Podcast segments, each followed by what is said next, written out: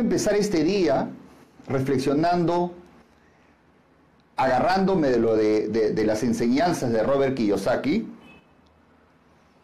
eh, y quisiera reflexionar, empezar este día reflexionando sobre ello. Él, considera en su libro de que las personas asalariadas, eh, si hoy están ganando mil dólares y no están conformes, siempre están pensando en el aumento del sueldo. Pero cuando ese aumento se da, vamos a suponer a 2.500 dólares, resulta que también aumentan tus gastos. O sea, te generas mayor necesidad y aumentas tus mayores gastos. Tus hijos en mejores colegios, cambias la refrigeradora, mayores tarjetas de crédito. O sea, aumenta todo. Quieres otro departamento, cambias tu carro viejito por un carro nuevo, te sacas a crédito. Y, si después de cuatro años más ya no estás ganando 2.500, estás ganando 5.000 dólares, igual, comienza a aumentar tu vida social, comienza a haber mayores gastos en la, en la familia, en el hogar, y siempre vas a estar endeudado. Y él trata de reflejar eso en el juego de la rata. O ese juego que ustedes han visto donde hay un círculo y, pones una ratita o hay otros este, animalitos que comienzan a correr, a correr, a correr y nunca salen de ese círculo. Nunca, nunca. O sea, siempre están en ese círculo. Siempre. Y nunca salen. Y es un poco la reflexión que quiero empezar el día de hoy porque sé que muchos nuevos, mucha gente nueva en términos de jóvenes que quieren emprender, hacerles reflexionar que en realidad el tema o el problema no es el sueldo. El problema no es que si gano mil, gano dos mil, gano cinco mil dólares. El hecho es de que en la medida que tú tienes un sueldo, siempre la par o la contramoneda va a ser un mayor gasto. Siempre aumenta los gastos y nunca estás conforme. Siempre estás esperando que haya un aumento y haya aumento. Mira, Retrocede tu vida, mírate hacia atrás cuando ganabas poco, el mínimo, cómo entre comillas te alcanzaba para ese momento y siempre tu deuda era menor. Pero ahora que ganas más, igual tu deuda aumenta, tienes mayores tarjetas de crédito y siempre estás sacando dinero para pagar y esas, e, ese círculo vicioso. Yo conozco personas que sacan plata de un banco, después se les vence y ya sienten que se ahogan porque hicieron mayores gastos de lo que realmente son sus ingresos y sacan plata de otro banco para pagar ese banco, pero ese banco le cobró intereses. Y esos intereses, o sea, lo que yo llamo la bola de nieve. La bola de nieve va avanzando en el tiempo y va creciendo, va creciendo. Llega un punto donde ya ves que la bola es demasiado grande. Entonces, el problema, el problema no es cuánto ganas. El problema no es cuánto ganas. En la medida que vivas de un salario, va a aumentar tus, tus deudas, va a aumentar, entre comillas, tus necesidades. Y por eso es que Kiyosaki hace el juego de la rata, que es una manera de imitar, de imitar eso, ¿no? Que estás en la ruedita, corres, corres, corres, pasa es, el tiempo, correr es el tiempo, mira cinco años atrás y sigues endeudado y sigues endeudado y sigues debiendo y sigues en ese círculo. Entonces la pregunta es, ¿qué tengo que hacer para salir de ese círculo? ¿Qué tengo que hacer? Y ahí viene la respuesta de Kiyosaki. Inteligencia financiera. Inteligencia financiera, capacidad financiera, pensar de una manera distinta y diferente para salir de ese juego de la rata. ¿Sí? Entonces, ya es tiempo, estamos en los tiempos donde la palabra emprendimiento, donde la palabra libertad financiera, donde la palabra cambiemos de mentalidad, porque la pobreza es una actitud diaria. La pobreza es una actitud diaria. Cómo tú piensas, con quién te juntas, qué temas hablas, o sea, qué frases utilizas, determina que tu mente, determina que tu mente, determina que tus actos, pues, sean pobres y uno siga siendo pobre toda la vida. Igual sucede con la mente millonaria. Mientras más ambicioso seas, mientras mayor pasión le pongas a las cosas que quieras hacer, mientras sigas soñando, porque aquel que pierde el sueño va a ser pobre toda la vida. O sea, lo que nos impulsa es ser soñar y querer alcanzar ese sueño. Cuando tienes esa capacidad o has cambiado tu mentalidad, no estás conforme, o sea, no, no estoy conforme como, como vivo con lo que gano, no estoy conforme. Cuando estás así, es una actitud positiva. Es una actitud positiva, así te critiquen, que estés viendo en YouTube charlas, que estés viendo personas que realmente te están alimentándote a tu vida espiritual, a tu mente. Así te critiquen los demás, que haces el tiempo perdiendo mirando esos videos. No, no, no, no hagas caso. Tienes que contagiarte, como, como digo, con la gente que te suma a tu vida, con la gente que realmente te suma en tu vida. Y quienes te restan, chao, aléjate, no, no, no cuestiones, porque porque hay que tener un mínimo de locura, de estrafalario, para pensar de una manera distinta y poder salir adelante a flote. Ahora, mira, si tú, tú eres de los que están trabajando, de los que tienen un trabajo 8, 10 horas, y dices con qué tiempo, y acá viene, y acá es donde quiero aterrizar. Mira, ¿qué hacen los bancos? Los bancos saben perfectamente que tú puedes tener un buen sueldo y por eso comienza a aparecer la publicidad. Trae tu dinero acá. Acá te vamos a pagar a plazo fijo 6.5, 7% anual. Y si lo dejas dos años seguidos, entras a un sorteo de un vehículo. Y tú dices, wow, sí, mi plata está segura. Vas. ¿Qué plata? la plata del ahorro, porque de repente eres una persona que está ganando bien, ahorras ahí supuestamente, y estás ganando en dos años 8% anual, etc.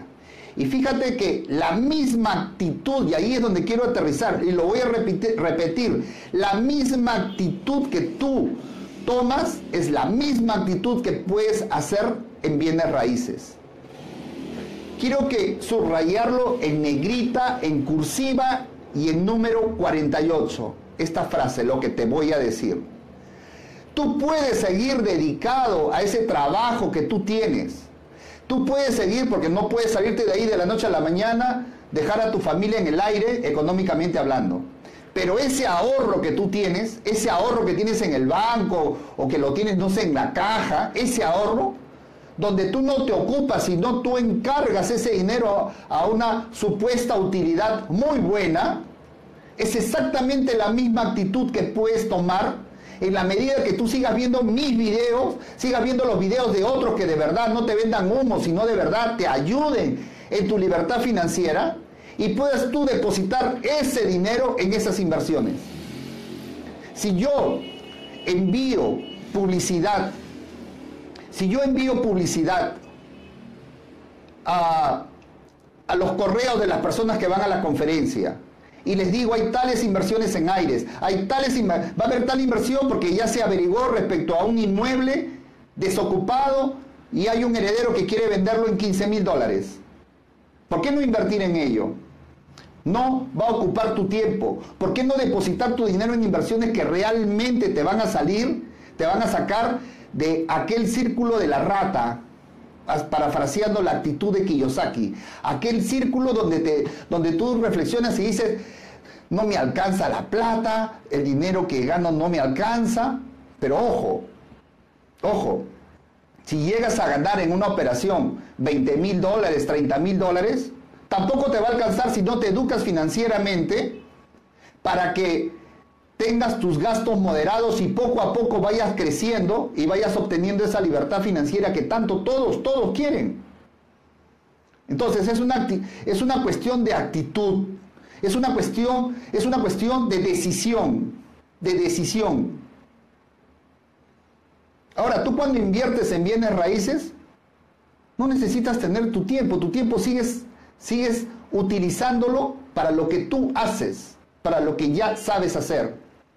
Y respecto a los bienes raíces, como siempre digo, no se alquilan locales, no se necesita personal, no se necesitan insumos, solamente que tu dinero lo inviertas en la compra de un porcentaje, en la compra de un inmueble con problemas legales, en una oportunidad de negocio, etc. Y allí pasará el tiempo, ocho meses, seis meses, un año, año y medio. Cuando se venda, lo recibirás el doble y tú seguirás en tu trabajo. Y nuevamente reinvierte ese dinero en algo mayor y reinvierte. Mírate después a cinco años atrás, tu economía estará mucho más estable y de repente digas, este es el negocio que quiero, esto me interesa y te retires de tu trabajo y te dediques 100%. Si tú te dedicas 100% de tu tiempo, ya pues, ya le hiciste ya, ya saliste del juego de la rata y alcanzaste esa libertad financiera que habla Robert Kiyosaki. ¿Sí? Ahora, de Robert Kiyosaki voy a hacer un video especial. Voy a hablar de, los aportes que, que, ha hecho al mundo emprendedor. Eso lo voy a hablar en detalle. Pero hoy solamente he querido empezar reflexionando sobre ello, sobre cómo es que nos acostumbramos, nos anormecemos, nos conformamos con un con un sueldo y pasa las navidades y año nuevo y feliz que el otro año va a ser mejor, que el otro año va a haber mayor bendición. Pero si tú no haces, si tú no actúas, si tú no cambias tu mente, ¿qué cambios puede haber? ¿Qué cambios, qué transformación, qué bendición puede haber para tu familia si no das un paso al frente? Porque si vas a esperar que el patrón o el empresario, bajo su voluntad, tú estés esperando un aumento, igual tus gastos van a continuar mayores. Tú comenzarás a hacer una fiesta donde vas a gastar más, viajes a otros lugares y al final te das cuenta que tus gastos aumentan más y siempre estará la palabra no me alcanza la plata, no me alcanza la plata. Entonces no es cuestión tampoco de tener más dinero, también es cuestión de cambiar nuestra mentalidad de nuestra actitud que tenemos que tener distinta respecto al manejo del dinero. Ya no el manejo del dinero como el pobre, sino el manejo del dinero como el rico. Y te lo voy a sintetizar en una sola palabra, ¿qué significa en términos prácticos pensar como rico, pensar como millonario cuando tengas 30, 50 mil, 100 mil dólares? ¿Sabes qué significa? Significa, si yo pienso como el pobre, me lo gasto, compro una casa, compro un carro nuevo, me voy de viaje, gasto, gasto, gasto, gasto. ¿Sabes cómo piensa el rico? 70% mínimo reinvierto, 70% mínimo reinvierto, 30% me gasto. Si quieres tú reinvertir 80%, bien. Pero te estoy diciendo 70% como mínimo reinvierto, 30% gasto. Ese es cambiar de mentalidad, ese es cambiar de actitud completa. No se trata de ganar dinero, dinero, no, porque después te lo gastas, te lo gastas, porque tenemos mentalidad desde pequeños, ¿no? A la mentalidad de pobre, mentalidad de pobre. Cuando cambias la actitud, entonces reinviertes en la gallina para seguir poniendo huevos de oro. Pero si matas a la gallina en una operación, en una segunda operación, ¿dónde vas a continuar dando huevos de oro? Ya no va a haber.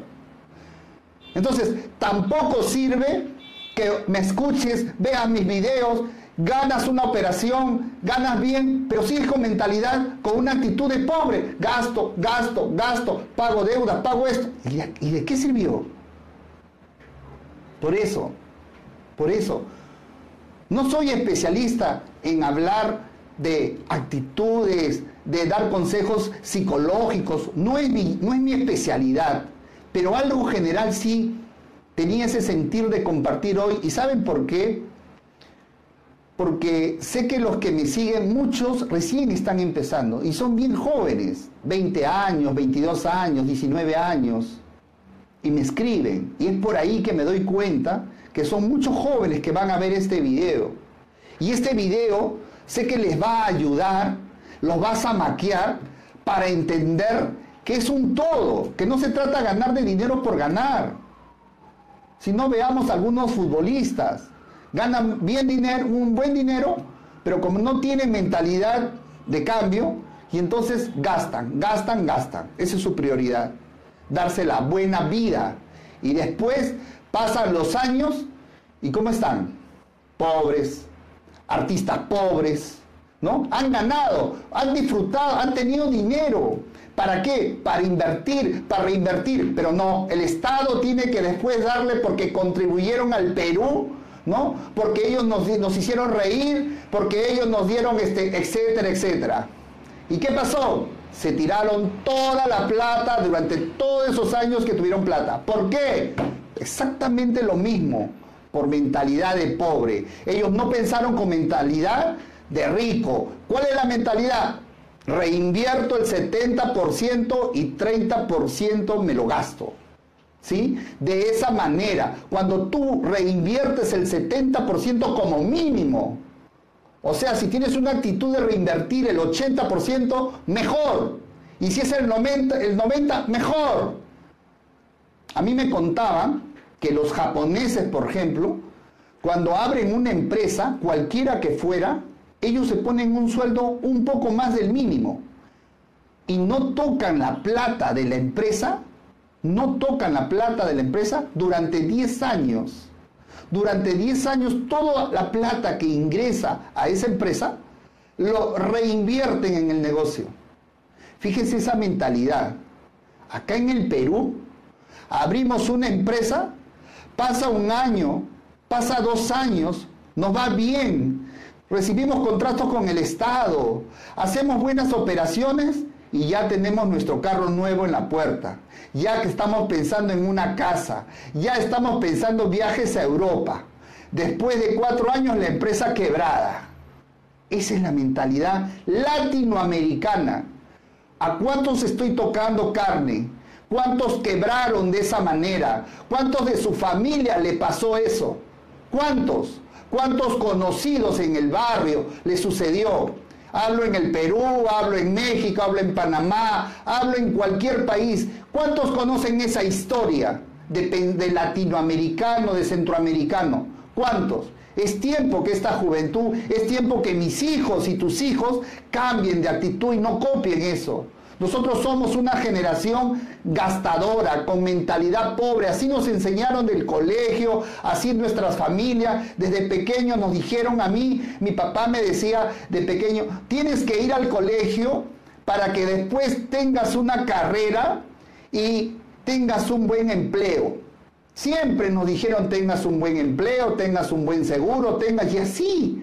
Y así hemos crecido, para que seas gerente, para que seas trabajador, para que siempre. Nunca mi padre me dijo, estudia para que más adelante tú seas un empresario y des trabajo a los demás. Tú seas un ganador, tú seas un independiente, generes dinero. Nunca. Y entonces hemos crecido así y hemos visto a nuestros padres así. Y entonces tenemos que cambiar esa cadena, cortar esa situación respecto a nuestros hijos pequeños, jóvenes, y decirles y hablarles de otra manera, declarar con tu boca de otra manera distinta.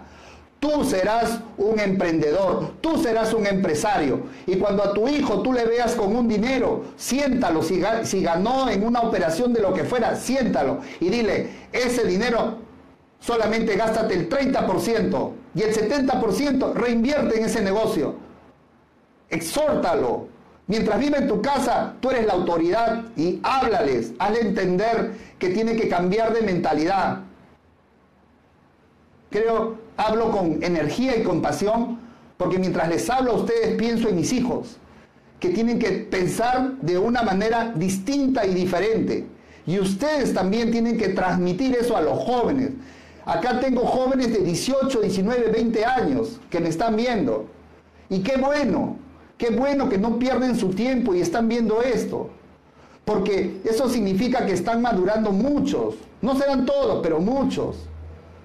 Y por eso que este día quería hablar de manera general, no a los tiburones, a los que ya saben de bienes raíces y están esperando en este momento que hable sobre el tema concreto, quería dedicar a manera general a hablar este día para entender, porque un país va a crecer, un país va a crecer no dando em, este, trabajadores, va a crecer mucho más cuando, seamos, cuando hagamos emprendimiento y hagamos empresa, invertamos en bienes raíces, porque el Estado cobrará más, porque daremos más empleo, porque siempre va a haber de todas maneras empleados. Y esa es la manera como vamos a crecer como país, como sociedad. De eso se trata, de eso se trata. Se trata, conclusión, de que salgamos de ese juego de la rata, donde nunca consideramos salir porque nuestros gastos son igual o mayores que nuestros ingresos, y que la solución no está en que te aumenten el sueldo, la solución no está en cambiarme de trabajo porque allá me dicen que me van a ofrecer más. Sí, momentáneamente, momentáneamente vas a vivir supuestamente una felicidad tranquila porque vas viajando, porque vas haciendo, pero eso es una bomba de tiempo con el tiempo, porque en la medida que tú no inviertas en bienes de capital, en la medida que tú no inviertas, reinviertas cuando te jubiles, afectarás a toda tu familia y esa vida que estás viviendo de funcionario público, de gerente, que estás ganando 15 mil, 20 mil, no te durará, terminará ahí. Y cuando recibas tu jubilación no será lo mismo que tu sueldo y comenzarás a tener que vender tus bienes, tus propiedades, tu casa playa, tendrás que vender ese carro que, que de lujo que llevabas, los viajes se tendrán que cortar y afectarás a tu familia. Y no necesito ser un, no sé, pues un gitano, algo para predecir eso. Es bien fácil viendo otras familias y viendo alrededor de lo que sucede con conocidos y familias que uno ve. Y por eso es tiempo, si hoy tienes 30 años, 20 años, tienes 40 años, 50 años, es tiempo para que decidas que ese ahorro que estás teniendo o estás ahorrando, pues lo inviertas, lo reinviertas si estás ganando en bienes raíces, en lo que consideres que vas a tener una mayor rentabilidad, no lo que te dan los bancos, ¿no? Un interés bajo, las cajas que te venden, sino ya es tiempo de hacer una revolución en nuestro pensamiento de pobre a pensamiento de millonario, crecer, porque con, con nuestro crecimiento hacemos crecer a nuestra familia, ya es tiempo de que cambiemos de actitud distinta y diferente respecto a nuestra vida financiera. ¿Ok? De eso se trata y doy por terminado este tema de reflexión de lo que significa vivir en el círculo de la rata todo el día, todos los años, las ratitas, los hámster, que los hámster, que es lo que vemos en el mercado, cuando veas un hámster en un mercado vendiéndolo en algún familiar y míralo como en esa rueda comienza a correr, a correr, a correr, Imagínate que eres tú en el tiempo, 1917, 1918, 1919, y nunca sales, y nunca sales, y nunca sales. Vienen las deudas de los bancos, las deudas de tal, de tal, y dices, pero ¿qué pasó si ahora estoy ganando más? Claro, porque, porque como no cambiaste de mentalidad, entonces te sigues endeudando más, gastas más. Eso es lo que está pasando. Y para salir de ello tenemos que cambiar de mente y obtener nuestra libertad financiera invirtiendo y reinvirtiendo con la ganancia. Reinvirtiendo con la ganancia el 70% y el 30% te lo gastas. Bien, lo dejamos ahí el tema. Me apasioné. Me apasioné. Pero de eso se trata, de transmitir cosas positivas para ustedes, para que podamos reflexionar y perderle el miedo, porque ese es otro tema que voy a, voy a tratar otro día, de lo que significa el miedo en nuestra vida financiera. De repente hay personas que tienen mucho miedo, y, y yo entiendo, porque han tenido probablemente en su vida financiera un antecedente, un recuerdo pésimo, una sociedad pésima, les fue mal, le, eh, quebraron probablemente, y eso lo dejo como tema para otro día. Hablando de nuestro tema de bienes raíces, eh, ya cuando tú en tu cabeza, cuando en, tu cerebro está los bienes raíces, ya no eres una persona normal. Ya no puedes andar en la calle solamente disfrutando de ver tiendas, qué bonitas las luces, qué bonito se come acá. No, ya no, no se puede. Vas por la calle, vas manejando, caminando, y en eso, de una como ya tu chip está cambiado, de una manera inconsciente, dices, mire ese inmueble, ¿qué problema tendrá? está, está abandonada. Cambias, te acercas, miras, tomas la dirección, lo guardas y así andas. ¿Qué pasará ya? ¿Qué pasó con ese negocio? O sea, pareces un loquito. Y si hay una persona a tu lado, ¿o qué te pasa? No nada, sino lo que pasa que vi un inmueble, o un ratito, ¿podemos ir por allá? Ya vamos, pues, vamos. ¿No? Entonces, pero, pero si él que está acompañándote no, no, no está contigo, no está conectado, no, no, no entiende, está loco, este, está, está, está rayado. Pero, pero es así, o sea, en tu día a día estás andando y si tienes tiempo te acercas, tomas nota por donde vas y ahí llegas al estudio, averiguame esto, anda a la municipalidad, este, me interesa, bien ubicado, etc. Y sabe, esta semana he estado por razones de trabajo constantemente en la calle, en reuniones, yendo a una audiencia, y no se imaginan qué cantidad de, de inmuebles con problemas, oportunidades de negocio hay. Aquí lo que se trata es juntar capitales. Aquí lo que se trata, y es lo que yo trato de, de, dar a conocer a ustedes, junten capitales. Junten capitales, nos asociamos y podemos invertir en muchas, muchas cosas que están ahí para invertir. Muchas, muchas. En diferentes distritos de Lima. En los de clase A, B, C y, en el barrio donde tú estás. Si tú sigues viendo cada video, vas a ver en tu mente lo que voy hablando y, te vas imaginando en tu barrio, a la vuelta, en el parque. Ya, ya caminas de otra manera. Probablemente hay algunos que están viendo el video y ya van viendo de otra manera. Hoy me pasó la voz por, por, por WhatsApp una persona, no voy a mencionar su nombre, que me quedé sorprendido. Porque me dice, doctor, el 9 de junio estoy ahí con usted en la conferencia.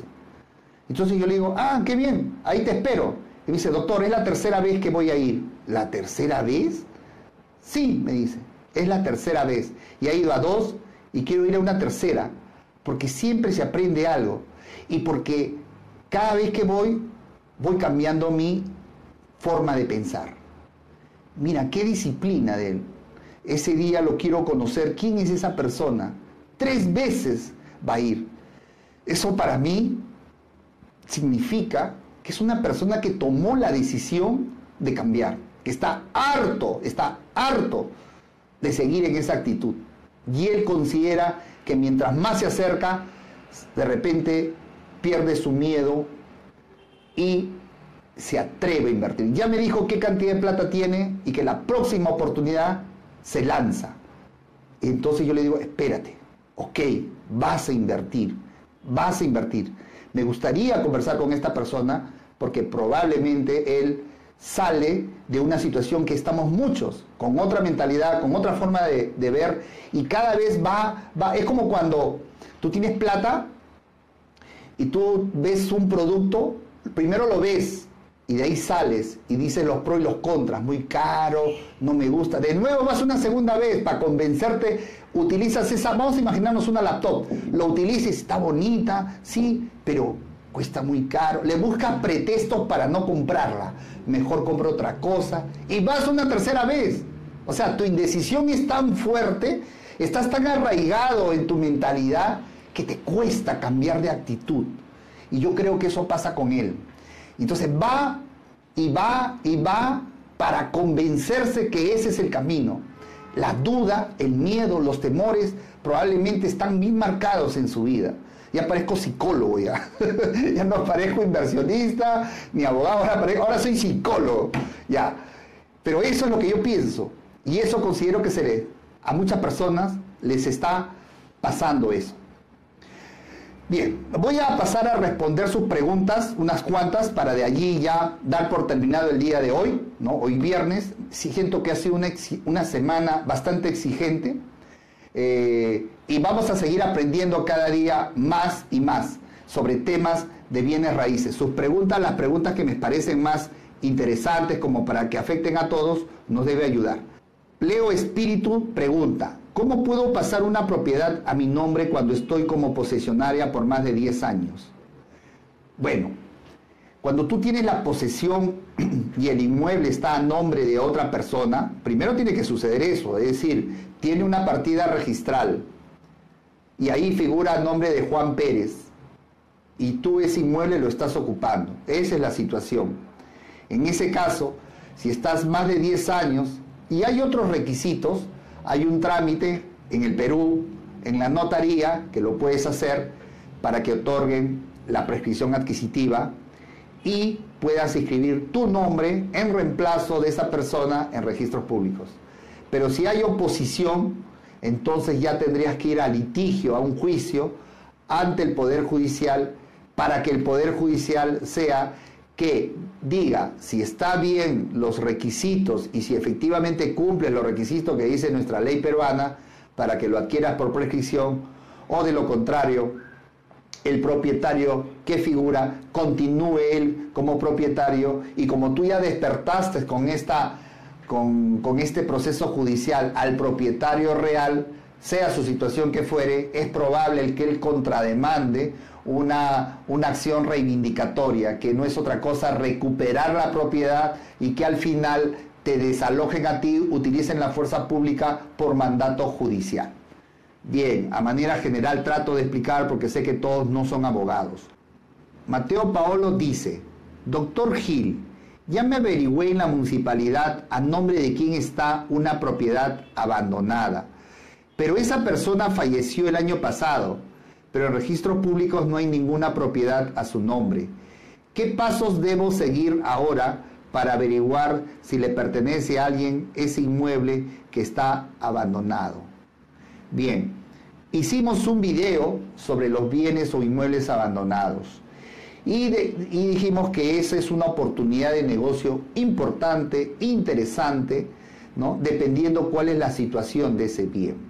Mateo me dice que ubicó primero un inmueble abandonado, es decir, un inmueble donde no vive nadie, sucio, cochino, desarreglado, nadie vive allí. Él ha ido a la municipalidad, felizmente que en esa municipalidad le han dicho a nombre de quién está. Esa persona ya falleció y todavía se ha ido a registros y no aparecen y no aparece ningún heredero. Es que lo que pasa, Mateo, es que no, hay personas que han fallecido hace 5 o 10 años y no le han hecho la declaratoria de herederos. Porque eso, para hacer la declaratoria de herederos, es de parte no es que el Estado hace automáticamente la declaratoria de herederos. Por tanto, tendrá que haber un hijo, alguien que hereda a ese señor para que haga recién la declaratoria de herederos. Entonces, el hecho de que no haya hecho la declaratoria de, de herederos no determina de que no tenga herederos. O sea, hay allí una incertidumbre. Bien, ¿qué tienes que hacer? Si está desocupada, si está desocupada, bueno, y no hay herederos, no hay nada conocido, bueno, pues tú cuídala, ¿no? Entra a cuidarla, no vas a tener problemas. Y si por ahí viene un heredero a reclamarte, bueno, pues te sales. O si viene por ahí un heredero diciéndote yo soy el hijo, te sales. O negocias con él para, para comprarle sus derechos y acciones. Cuando digo negocias con él, se trata de que tú inviertas, inviertas económicamente dinero para hacerle la declaratoria de heredero ¿no? Con, una, con un contrato a futuro de que él te va a vender su, sus, sus derechos, el porcentaje que tiene. De repente se anima a él, se anima a su hermano, etc. Porque de lo contrario, si de verdad tuvieran herederos interesados, hace rato ese inmueble estaría limpio, estaría ocupado, estarían vendiéndolos. Definitivamente es un inmueble que se está desperdiciando ahí, es un inmueble que nadie lo reclama, nadie le interesa. Entonces, ¿no? Hay que darle, hay que darle un, provecho, hay que darle un valor y la mejor manera de darle un valor es ocupándola. No habría ningún problema en la medida, en la medida que no venga alguien a reclamarlo. De eso se trata. Bien, ¿hay alguna otra pregunta? César Reategui me pregunta, ¿qué diferencia hay entre un contrato de posesión versus un contrato de compra-venta? Un contrato de compra-venta, el propietario transmite propiedad en la compra-venta es el propietario quien te da a ti 100% y te transmite la propiedad. En el contrato de posesión, lo que te transmite es eso, posesión, no te transmite propiedad. Es decir, que no es propietario el que te está dándote la posesión. Por ejemplo, un usurpador, un usurpador que se metió un inmueble, ya está cinco años, seis años, y cuando quiere vender, te transmite la posesión, porque el propietario es otro. Y esa posesión te sirve, no es una clase de prescripción adquisitiva para seguir hablando de esto, te sirve para que tú sumes y llegues a los 10 años. Por tanto, pueden haber en el camino, puedes tener cuatro contratos de posesión que sumados todos da 15 años. Y eso te sirve para que tú puedas adquirir la propiedad por prescripción adquisitiva. Solamente quiero agregar a esto algo. Adquirir la propiedad por prescripción adquisitiva en nuestro sistema jurídico y en todos los países del mundo es porque es de alguna manera el castigo al propietario que durante 10 años, plazo suficiente, antes era 30 años con el código anterior, en el plazo de 10 años no se preocupó por su propiedad, no, se se, no vino a verlo, no mandó una carta notarial, no inició un juicio para recuperar esa propiedad, no inició eh, una conciliación para decirle, oye, tú estás ocupando mi propiedad, vamos a la conciliación para llegar a un acuerdo. Nada, o sea, absolutamente nada. Por eso es que uno no puede vivir en la incertidumbre, por eso es que, el que ocupa este, tiene todo el derecho para iniciar este proceso de prescripción y se haga propietario del bien. Esa es la razón de la prescripción adquisitiva. Pues nos respondo una más.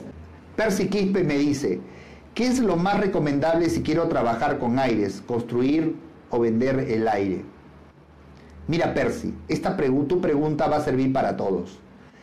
¿Qué es lo más recomendable si quiero trabajar con aires? Lo más recomendable con aires, así, ¿ah? subráyalo, lo más recomendable con aires es que lo compres frente a parques. No importa si estás en una urbanización clase A para personas clase B, clase C, clase D, no importa. Si tú estás frente a un parque, puedes poner precio caprichoso, lo vas a vender rápido, no hay pierde, o sea, tienes todo lo positivo. O puedes empezar el negocio comprando un aire, saneándolo, porque muchas veces no está saneado, no está independizado, no está inscrito en registros públicos, saneando que te demora un mes, mes y medio, y después construir. O lo vendes así, haces un paso, y siempre digo que la utilidad no puede ser menor de 5 mil dólares, tiene que ser 6, 7, 8, 10, no sé y si construyes, obviamente, tu utilidad es mucho mayor. Si tú te dedicaras, ya, voy, a decir algo que digo en la conferencia. Si tú solo te dedicaras a una de las técnicas, a una manera de las técnicas, te especializarás en eso. Compro un aire acá, compro un aire acá, dos aires. Empecemos con dos aires, dos aires.